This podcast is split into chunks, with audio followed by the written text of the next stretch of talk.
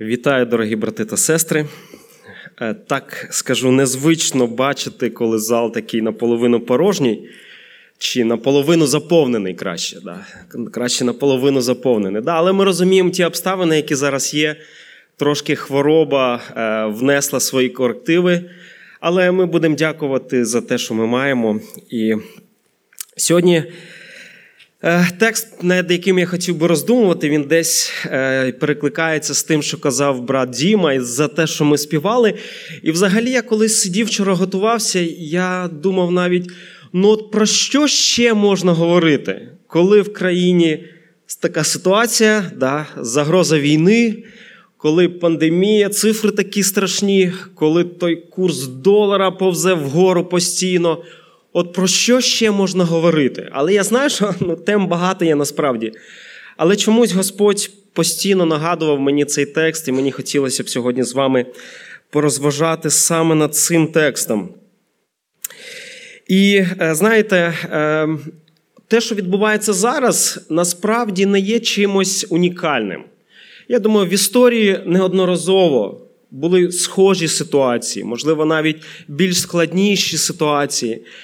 І знаєте, завжди приємно вчитись на е, досвіді когось, хто пройшов цим шляхом, побачити, як вирішувались певні ситуації, і от намагай, намагатися йти шляхом ну, правильним. Да? От, от ті, той вибір, який був зроблений, і робити свій вибір в житті.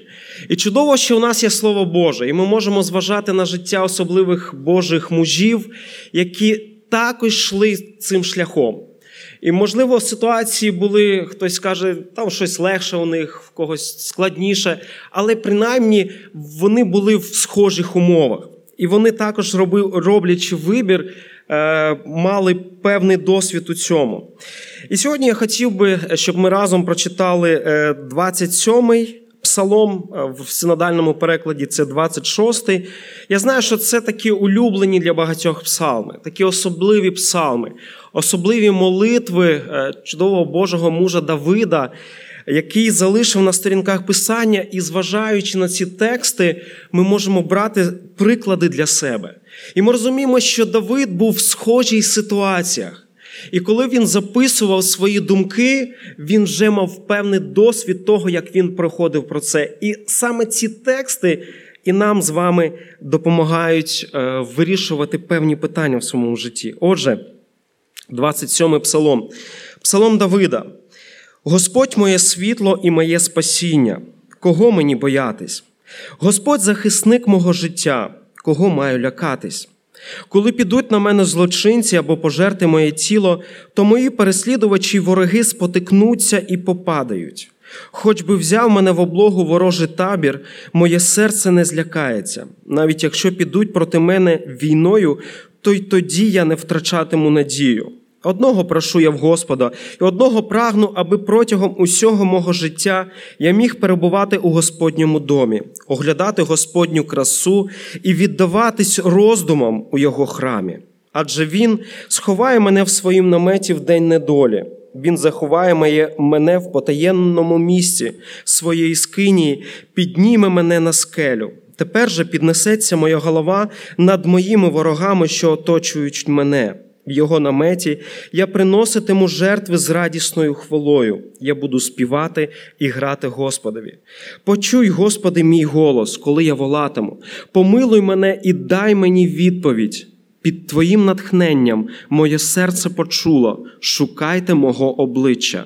Тому я, Господи, справді шукатиму Твого обличчя. Не закривай від мене свого обличчя, не відвертай в гніві від раба свого, будь моїм помічником, не відкидай мене і не залишай мене, Боже Спасителю мій. Хоча б мій батько і моя мати залишили мене, та Господь мене прийме. Господи, навчай мене Твоєї дороги, і задля моїх ворогів провадь мене прямою стежкою. Не видавай мене на призволяще моїм ворогам, бо проти мене повстали фальшиві свідки, що палають насильством. Я ж сподіваюсь побачити Господні блага на землі живих. Тож надійся на Господа, будь мужнім, і нехай зміцняється серце Твоє, покладайся на Господа. Чудовий текст. І деякі ранні переклади ще дають е, такий підзаголовок цьому, цьому псалму. Там написано перед помазанням. І, скоріш за все, цей, е, ця ситуація, яку описує Давид, е, сталася перед тим, як він став царем, скоріш за все, під час його переслідувань від Саула. І ми знаємо ті нелегкі обставини, несолодкі обставини, в яких опинився Давид. Але він висловлює свої думки, свої молитви, свої бажання перед Господом. Але цікаво, що скоріш за все, е, саме цей псалом був записаний вже після того, як він став царем. Тобто Давид аналізував та ситуація, яка була в нього. Можливо, щось схоже було і від ворогів зовнішніх з якими він воював вже, коли він став царем. Але він аналізував ту ситуацію, він згадав ті свої слова, які він висловлював Богу. Можливо, надихаючись Духом Святим, він вирішив записати ці тексти і вже даючи їм певний аналіз, він даючи їм уже певну відповідь, яку Господь йому дав на його прохання. І в цьому е, тексті, в цьому псалмі, ми читаємо, знаєте, лише маленьку частинку тих проблем, з яким стикався Давид. Він каже, що одна з проблем це є злочинці, і буквально це люди, які чинять зло. А, Але ще є цікавий варіант перекладу цього слова це люди, які не придатні взагалі до добра. І ми знаємо, що і нас на превеликий жаль, е, велика кількість людей можуть оточувати от якраз таких злочинців. Він каже, що є переслідувачі, буквально вороги. Він двічі повторює одне і те слово, але з різним акцентом. Вороги, ворожий табір, облога, війна, фальшиві свідки, тобто ті, які говорять неправду. І це маленька частинка. Але він висловлює перед Богом ось цю проблему, яка є в його житті. І, звичайно, живучи зараз, наш е, теперішній час, ми можемо провести величезну кількість паралелей. Дай постійно чути, що і нас обмовлюють де тільки можна. Війна ось наближається, величезна кількість соціальних, економічних проблем. І все, все це давить на наші плечі. Але все це саме воно давило також і на Давида. І хотілося перечитувати цей текст, подивитись, як Давид зміг вийти переможцем. Да, Ми чули вже про перемогу сьогодні. Як він міг вийти переможцем з усіх цих ситуацій, що склалися у його житті. Отже, цей такий псалом, псалом молитва Давида, вона вчить нас, як ми можемо подолати страх у нашому житті, який інколи паралізує нас. І перша частина цього псалму з першого по шостий вірш це страх перед обставинами. І цікаво, що коли ми прочитаємо цей текст, Давид каже, що він не закриває очі. Він не закриває очі на те, що відбувається навколо.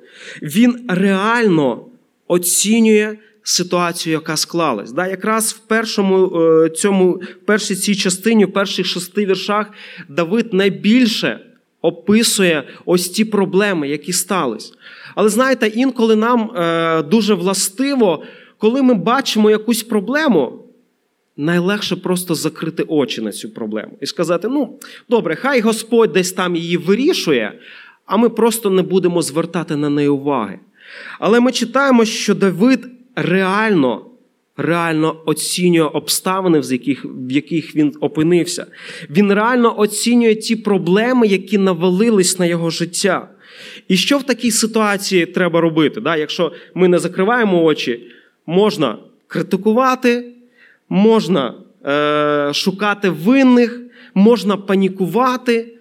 І нам також, як людям, це властиво. І я думаю, в нашому житті відбуваються такі ситуації, коли вперше, знаєте, дуже величезна кількість новин навалилась на нас. Ми думаємо, що робити, що тікати, куди тікати, що, якісь дії треба робити. Але що ж робить Давид? І цікаво, одразу е, Давид окреслює е, відповідь. Він дає реальну відповідь на всі ці обставини і проблеми. І він звертає свій погляд до Господа. Дав навіть тільки в першому е, вірші е, Бог дає такі три особливі характеристики Господу. Я навіть прочитаю цей текст: Господь моє світло і моє спасіння. Кого мені боятися? Господь захисник мого життя, кого маю лякатись. У Давида був страх перед обставинами. У Давида був страх перед проблемами, які насувались на нього. Але в нього була також і відповідь. І це є Господь. І він Бога називає, по-перше, світло. І цікаво, що я е, почитав, що це вперше в Біблії, коли Бог саме порівнюється зі світлом. Тобто, неодноразово ми читали і раніше, коли Бог знаходився в особливому світлі, коли е, Бог, який являв себе, це був такий особливий прояв е, якихось надзвичайно е, особливого світла. Але це вперше Бог є така метафора, коли Бог порівнюється зі світлом. І, звичайно, яка характеристика світла? Коли світло воно освічує, да, ми реально бачимо те, що відбувається. І навіть от сьогодні тут е, фонарі потухли, і я дивився на сцену, і щось щось було не так. Да, от Десь ми вже звикли, що там є кольори, підсвічуються позаду, от, так гарно все видно. От тільки тільки фонарі ці потухли, і ти розумієш, що ну, одразу щось не так відбувається. Да, Я думаю, багатьом дуже некомфортно ввечері да, ходити по вулицях, якщо вони не освітлені. І набагато приємніше, коли гарно світять фонарі, коли в нас фонарик гарний, ледівський є, і він світить, і ми все дуже добре бачимо, коли ми, куди ми ступаємо.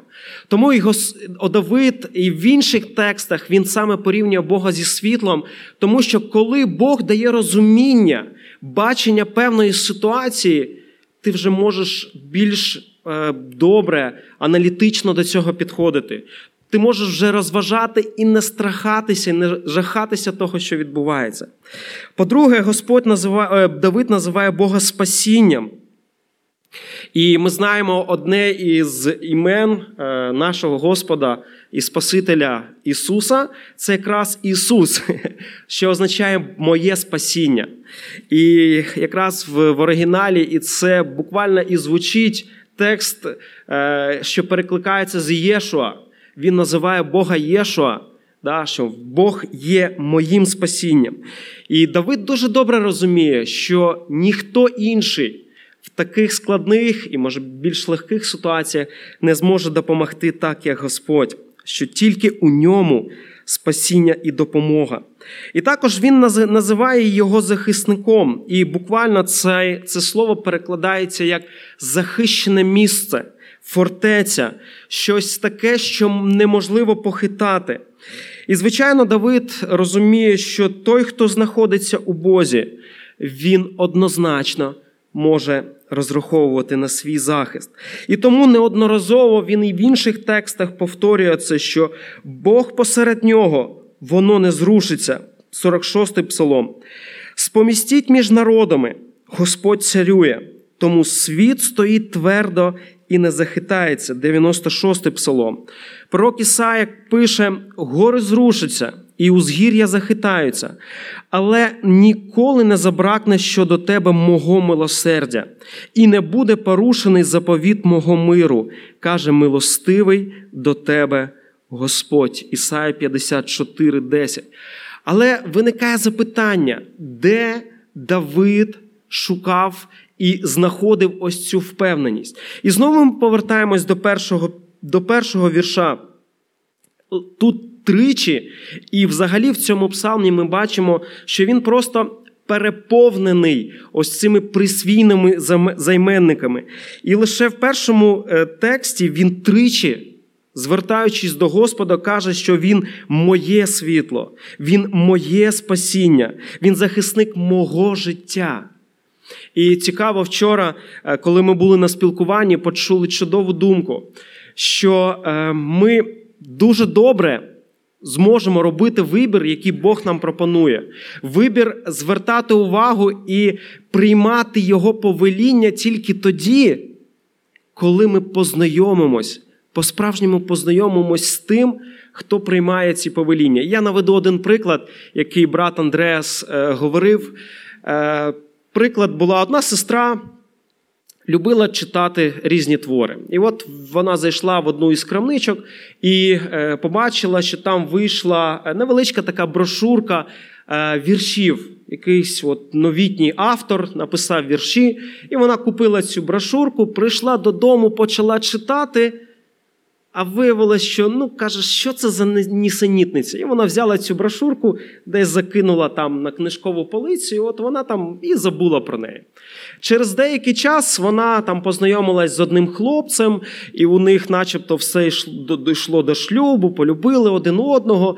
І от вони йшли, прогулювались е, по дорозі. І от е, цей хлопець каже: ти знаєш, я тобі змушений в чомусь е, признатися. Ну, все, в неї там все впало.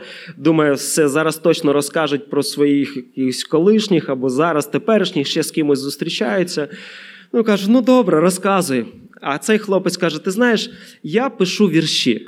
Воно фух, оце що, це хіба така погана новина? Каже: ну от я нещодавно видав свою першу збірку, така невеличка брошурка.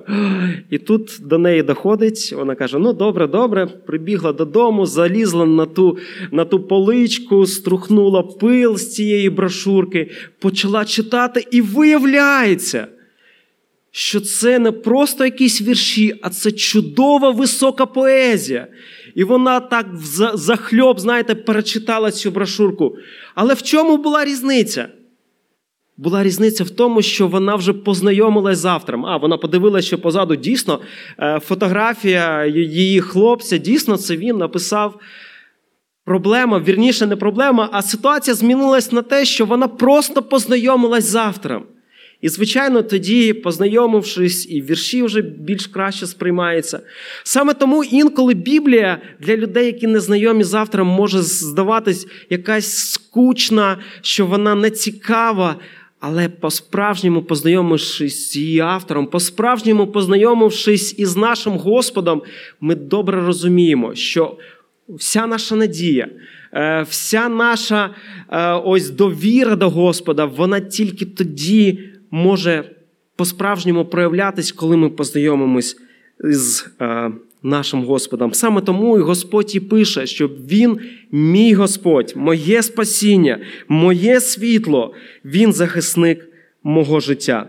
І якщо це буде в нашому житті, будь-які обставини, будь-які проблеми і той страх, який може виникати в нашому житті, він не буде мати місце. Тому що Давид пише: то мої переслідувачі й вороги спотикнуться і попадають. Навіть нам нічого не потрібно буде робити, тому що самі вороги спотикнуться і попадають. Другий страх. З яким стикнувся Давид, це страх перед невдачами. І, звичайно, е, знаєте, дуже легко е, розважати, який великий, який чудовий нас Господь, е, яке Він несе спасіння, коли ми знаходимося такі в теплій, комфортній, зручній ситуації, да, коли гарна група прославлення співає тут перед нами, і ми надихаємось цими словами, і ми розуміємо, який великий Господь. Але по-справжньому зрозуміти ці слова ми можемо тільки тоді, коли ми вже стикнемось з певними обставинами. І, звичайно, коли перед нами повстає якась серйозна проблема, інколи у нас з'являється страх, а що, якщо у мене не вийде щось?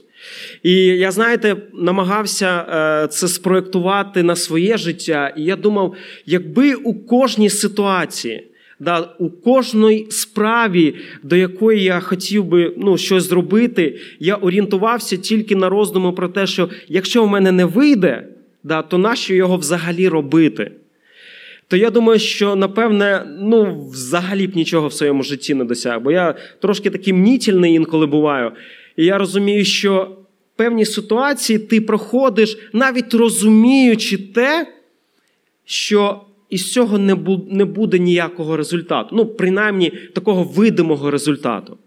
І взагалі, якщо з такої ситуації підходити до життя Ісуса Христа, до всіх Його проповідей, то можна сказати, що Він один із е, найжахливіших проповідників. Найбільша невдача була це якраз у проповіді Ісуса Христа. Тому що ті величезні толпи народа, які ходили за Христом, і ті, хто з ним залишився, це був лише маленький процент. Але він добре розумів, що навіть коли і учнів він набирав, що після того, як Ісуса Христа поведуть туди на, е, на казнь, то всі ці учні від нього розсипляться, ніхто не залишиться із ним. Да, можливо, там здалека будуть споглядати. Але ми не орієнтуємось, знаєте, на ті невдачі, на ті невдачі, які можуть бути в нашому житті. Єдине, на що ми маємо звертати увагу, це на Господа, і якраз і від нього буде е, відповідь у нашому житті. І я впевнений, що і так само Давид, коли він, знаєте, був переслідуваний від Саула, коли він ховався по різних печерах, хоча він знав, що він вже помазаний на царство цар, і, можливо, він би сказав, так, а нащо я оце маю терпіти оце? Треба просто відмовитись від цього, і все в моєму житті буде добре. Він розумів, що в його житті може бути битви в яких він вийде переможеним, але він не звертав уваги на свої невдачі. І, звичайно, єдине, що він робив, він просто приходив до Господа і ділився ось цим болем. Він ділився своїм гріхом, своїми сумнівами, своїми відчуттями невдачі. Він приходив до Господа і чесно говорив йому про це. І, звичайно, ось такі е, невдачі, або навіть роздуми про ті невдачі, які можуть бути в нашому житті, вони призводять лише такий, знаєте, деструктивний вплив. У Антона Павловича Чехова є е, таке цікаве оповідання, яке називається Смерть чиновника. Можливо, хтось читав, знає, хто не читав, я дуже коротенько перекажу. Сюжет був один такий мнітільний чиновник на прізвище Черв'яков. І от під час одного, одної, однієї вистави у театрі він сидів. Е, позаду е, статського генерала, такого відомого, такого навіть не тільки в відомого через свої дії, але й навіть за розмірами, був генерал на прізвище Брюзжало. І от він, цей чиновник Черв'яков, так склалися обставини, що він просто чхнув е, на е, лисину е, цього генерала, який сидів перед перед ним. Ну, звичайно, він перепросив. От. Але ось ця думка, що той його не простив, постійно вона крутилася у його голові. Він поспілкувався із своєю дружиною, ну і, звичайно, вона йому також порадила, щоб він пішов до цього генерала і перепросив.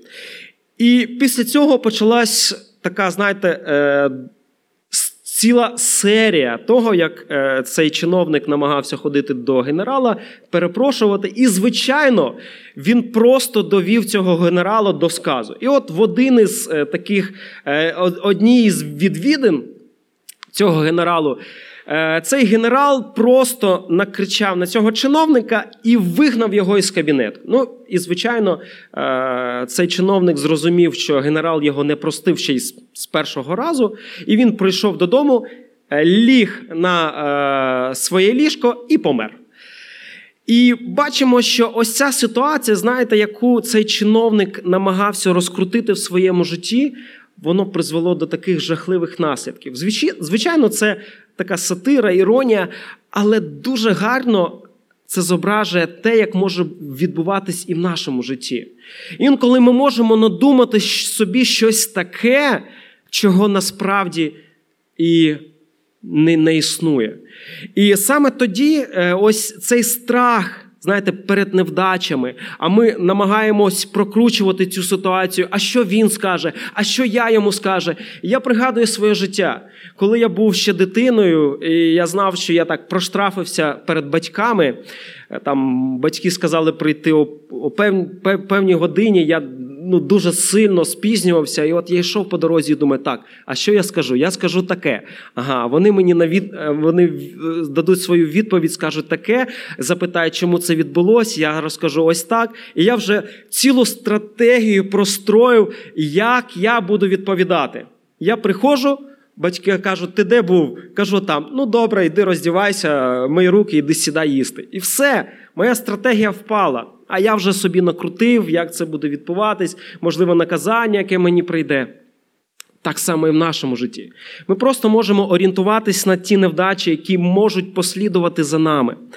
Але Давид дає свою відповідь. Да? І вірніше, навіть, можливо, в голові Давида була ось ось цей клубочок, який він намагався розкрутити. Але тут втрутився в Господь. В восьмому вірші ми читаємо: під Твоїм натхненням моє серце почуло. Шукайте мого обличчя. Тому я, Господи, справді шукатиму Твого обличчя. Ось відповідь. Нам не потрібно зважати на ті проблеми, невдачі, перешкоди, які є. Нам потрібно шукати обличчя Господа. І тим більше, що сам Господь. Нас закликає до цього. І цікаво далі, в 10-му вірші Давид каже: Хоча б мій батько і моя мати залишили мене, то Господь мене прийме. І неодноразово ми читаємо, що Господь підтверджує цю думку. Хіба ж забуде матір своє немовля? Хіба вона не пожаліє дитини свого лона? Та якби й вона забула, то я тебе не забуду. Е, книга пророка Ісаї. Послання до євреїв, бо він сказав: Я тебе не покину і не відступлю від тебе. Чудова Божа обітниця, яка долає будь-який страх, який може у нас бути перед невдачами. І останнє, про що я хотів би сказати, це страх перед майбутнім. Е, звичайно, е, коли ми виходимо переможцями в невеличких якихось е, битвах, це не дає нам основання того, що ми будемо завжди в схожих битвах виходити переможцями. І ми бачимо, що Давид дуже добре це розумів. Е, один із е, шотландських проповідників свого часу сказав таку річ: давайте після перемоги ми будемо пильними не менше, ніж перед битвою. Тому важливо, коли ми не знаємо, що очікує нас попереду. Да, Ми поговорили і про ті обставини, і про ті невдачі, які можуть бути, але ми не знаємо, що чекає нас тут попереду, вірніше там, десь далеко попереду. Ми знову і знову можемо звертатись до прикладу Давида. Е, в 23-му псалмі, чудовий псалом в сандальному 22-й, багато хто знає на пам'ять, але прочитаю його, він невеличкий.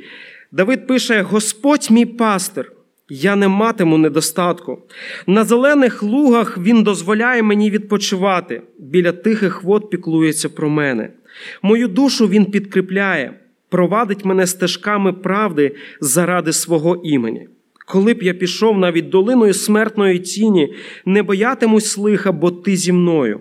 Твій жезл і твій посах втішатимуть мене. Ти накриваєш переді мною стіл перед очима моїх ворогів ти намастив мою голову єлеєм, до краю наповнюєш чашу мою. Отже, добро і милосердя будуть супроводжувати мене в усі дні мого життя. Я перебуватиму в Господньому домі протягом багатьох днів чудовий псалом. І взагалі ми бачимо тут зібрані такі псалми, молитви Давида, коли він висловлює Богу усе своє сподівання, усю свою надію. І, можливо, переховуючись в цих печерах, він знав. Що Божа обітниця обов'язково має справдитись. І тому в нього не було проблеми, знаєте, відкинути це все. Да, в нього були хвилювання. Він не знав точно, як це відбудеться але він був впевнений, що Божа обітниця вона обов'язково має справдитись. І цікаво, знаєте, що Давид не споглядав, знаєте, туди десь в вічність. Дуже часто християни живуть тільки вічністю. Вони думають, ну я буду отут жити, якось волокти це життя. Я не буду там особливо е, думати про служіння. Я знаю, що ось ось обітниця там у вічності. Ось тоді я лише зможу здобути ось, ось в повній мірі ось ці Божі блага. А отут на житті я буду страждати, я буду десь сидіти там на задній лавочці, я нічого не буду робити. Але ми бачимо, що каже Давид. В 13 му вірші він звертається до слухачів і каже: Я ж сподіваюсь побачити Господні блага вічності. Ні, він каже, на землі живих. Тобто, ще ось тут, е, в цій реальності, в цьому місці Давид очікував, що Господь покаже йому свої блага. І ми знаємо, що Давид, Давид в його житті він побачив ці блага. Цей час переслідування завершився. Ті проблеми е, зі сторони ворогів е, в певній мірі завершилися. Він став царем, він почав насолоджуватись особливим е, спілкуванням з Богом. Да, в його житті були проблеми. Бага... Ну, Велика кількість проблем була в його житті. Але він насолоджувався спілкуванням з Господом. Він насолоджувався цими благами, які Господь пропонував йому ще під час його життя. Звичайно, дуже важливо говорити про вічність. Звичайно, це той той момент, е, та особлива ситуація, коли ми, куди ми усі прагнемо. Але разом з тим Бог нам дав життя ось тут на землі жити. І цей час, і ці можливості, які Бог дає нам сьогодні, ми повинні використовувати для Його слави, надіючись на нього. І саме тому Господь, знаєте, підводячи такий висновок, якраз і завершує цим особливим 14-тим віршем. Він е, радить його і всім нам сьогодні. І цей вірш він не втратив своєї актуальності і для нас, як і декілька тисяч років тому. Тож надійся на Господа, будь мужнім, і нехай зміцняється серце твоє, і покладайся на Господа. І, можливо, багато хто також знає цю чудову цитату Білі Грема, яку дуже часто, особливо в останній час, доводиться чути з кафедри. Він сказав: Я прочитав останню сторінку Біблії. Можливо, хтось продовжить. Усе завершиться добре. Тому, можливо, ми панікуємо. Можливо, е, ось ці проблеми натискають наше життя, ось ці невирішені питання війни, пандемії, курсу долара, можливо, питання навчання онлайн, не онлайн і багато-багато інших питань. Вони навалюються на наші плечі. Нам важко їх вирішувати. Але ми можемо споглядати на нашого Господа. Ми маємо надіятись на нього. Ми маємо покладатись на нього, тому що відповідь лише у ньому. І на завершення. А на завершення ще один текст. Ще одну цитату хотів прочитати одного з дослідників Біблії Уоррена Вірсбі. Він сказав: якщо Ісус вам Спаситель та Господь, то майбутнє ваш друг, і вам нема чого боятися. І на завершення хотілося б е, ще прочитати слова також відомого богослова автора послання до євреїв, 10 текст, він пише з 36 го вірша. Вам потрібна терпеливість, щоб виконати Божу волю і одержати обітницю. Адже ще трохи, дуже недовго і прийде той, хто йде, і не забариться. Праведний мій житиме вірою а коли відступить, то моя душа не матиме вподобання в ньому. Ми ж не з тих, які відступають на загибель, але з тих, які вірять для спасіння душі. Тому нехай Господь благословить нас, щоб ось ці слова стали девізом в нашому житті, щоб ми все більше і більше звертали увагу. І навіть більше відвертались від усіх тих жахливих новин, які, знаєте, сповнюють і переповнюють ось цю атмосферу, да, яка нас лякає, але щоб в нашому житті ми все більше і більше звертали свою увагу до Господа. І я закликаю вас до молитви.